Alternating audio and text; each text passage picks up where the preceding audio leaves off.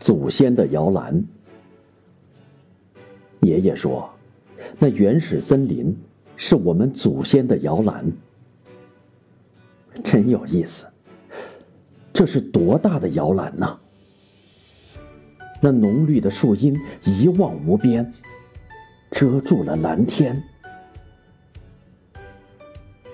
我想，我们的祖先可曾在这些大树上摘野果、掏雀蛋？